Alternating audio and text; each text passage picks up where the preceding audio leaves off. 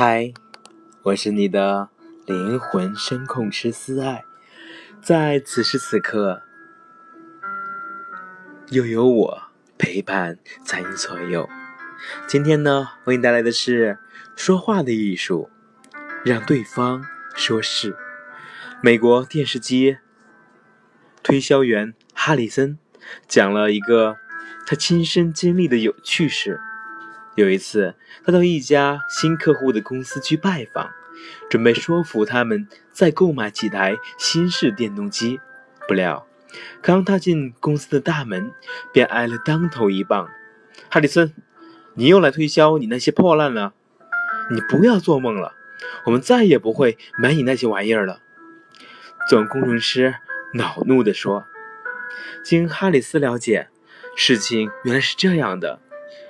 总工程师昨天到车间去检查，用手摸了一下前不久哈里森推销给他们的电机，感到很烫手，便断定哈里森推销电机质量太差，因而拒绝哈里森今日的拜访，推销更是无门了。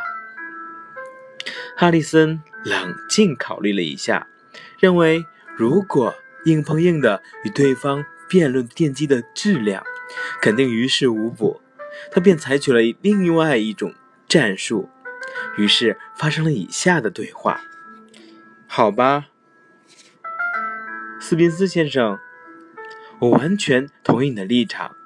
假如电机发热过高，别说买新的，就是已经买了的也得退货。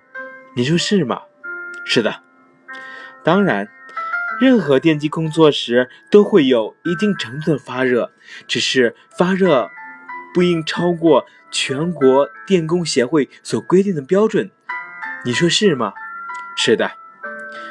按国家技术标准，电机的温度可以比室内温度高出四十二度，是这样的吧？是的。但是你们的电机温度比这高出许多，喏。昨天差点把我的手都烫伤了，请稍等一下。请问你们车间里的温度是多少？大约二十四度。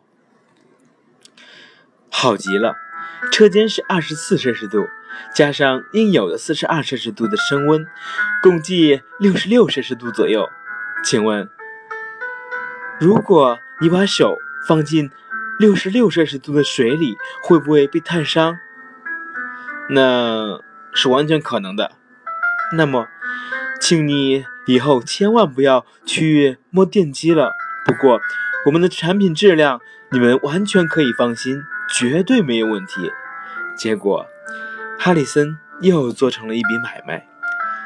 哈里森的成功，除了因为他的电机质量的确不错以外，他还利用了。人们心理上的微妙的变化。当一个人在说话时，如果一开始就说出一连串的“是”字来，就会使整个身心趋向肯定的一面。这时，全身呈放松状态，容易造成和谐的谈话气氛，也容易放弃自己原来的偏见，转而同意对方的意见。使用让对方说是的方法，有几点要特别引起我们注意。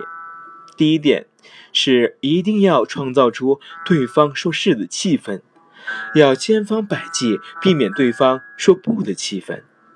因此，提出的问题应精心考虑，不可信口开河。例如，一推销员与顾客之间发生了一场对话。今天还是和昨天一样热，不是吗？是的。昨天最近通货膨胀，治安混乱，是吗？是的。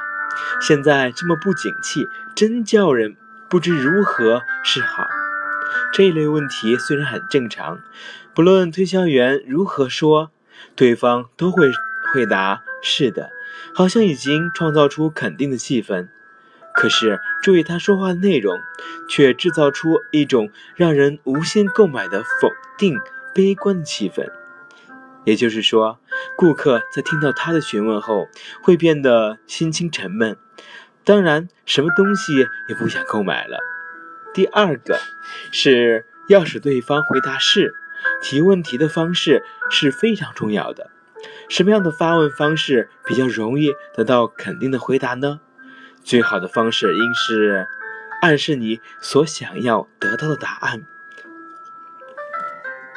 所以，在推销商品时，不应问顾客喜不喜欢、想不想买，应问，因为你问他你想不想买、喜不喜欢时，你可能会答，他可能会答不。因此，应该问你一定很喜欢，是吧？当你发问而对方还没有回答之前，自己也要先点头。你一边问一边点头，可以诱使对方做出肯定的回答。那么这样，你是不是又收获了一件非常实用的事情呢？让对方说是，的确非常的。有用和可靠，是吧？好，我是你的灵魂深空师思爱，在这里非常感谢有你的倾听。